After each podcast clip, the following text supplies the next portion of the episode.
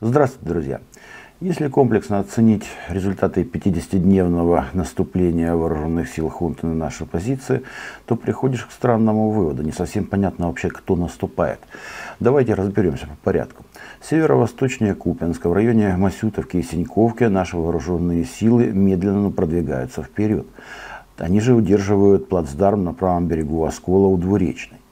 Чуть южнее от Куземовки наши вооруженные силы успешно взяли Новоселовское высоты вокруг него, бои за которые продолжались более полугода. Чуть севернее Макеевки, в районе Карамазинки, наши вооруженные силы не только достигли левого берега реки Жеребец, но и переправились на правый берег, создав там плацдарм. По некоторым данным, которые еще требуют уточнения, его размеры 5 на 7 километров, и наши войска продолжают его расширять. Точно так же в районе Торского и Ямполовски наши вооруженные силы тоже вышли к этим населенным пунктам. Собственно говоря, точно так же идут бои на окраинах Макеевки. В Серебрянском лесничестве наши вооруженные силы продолжают медленное продвижение вперед, и хотя не вышли к излучине Северского Донца, но половину лесничества взяли под свой контроль. Противник вынужден на эти участки фронта перебрасывать э, бригады из резерва, которые предполагалось использовать в большом наступлении на запорожском направлении с целью выхода к Бердянску и Мелитополю. Успехов вокруг Северска ни у нас, ни у противника нет. Идут бои в районе Белогоровки, Спорного.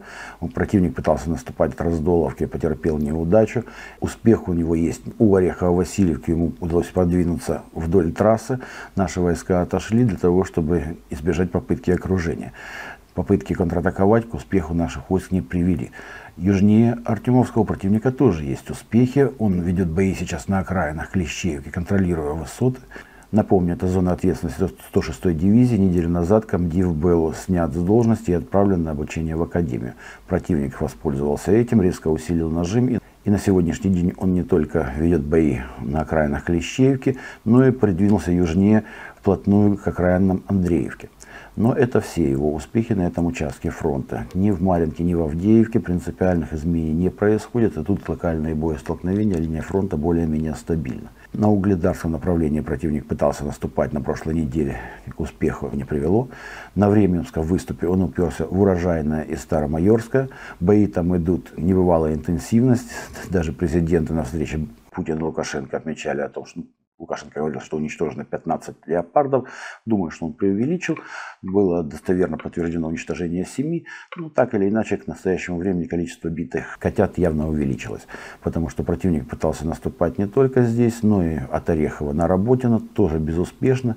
Ну и уже традиционно в Пятихатках, которые превратились для него в аналог Давыдова Брода. Напомню, в прошлом э, летом, в августе, на правобережье Днепра, именно здесь, в этом населенном пункте, были уничтожены сотни единиц бронетехник противника.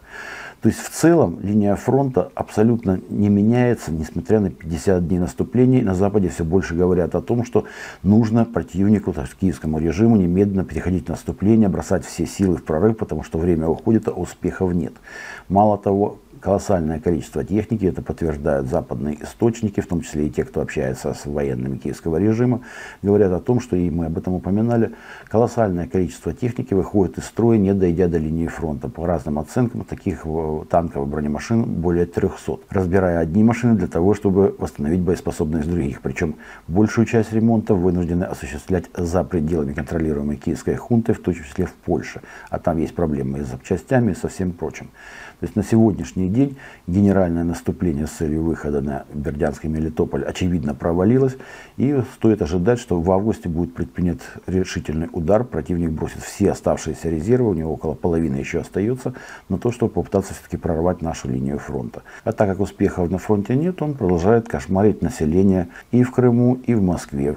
Снова два беспилотника ударили по Москве, один на проспекте Лихачева, другой на Комсомольском проспекте, чуть не долетел до здания Министерства обороны, упал в крышу двухэтажного нежилого здания. А вот на проспекте Лихачева попал в бизнес-центр. Ну, в 4 утра там никого не было, тем не менее, несколько верхних этажей выгорело. Как и чем мы ответим покажет будущее, но уже очевидно, что применение противникам кассетных боеприпасов вынуждает нас применять собственные запасы, которых находится колоссальное количество. Думаю, что противнику это не понравится. На этом пока все. Всего вам доброго. До победы.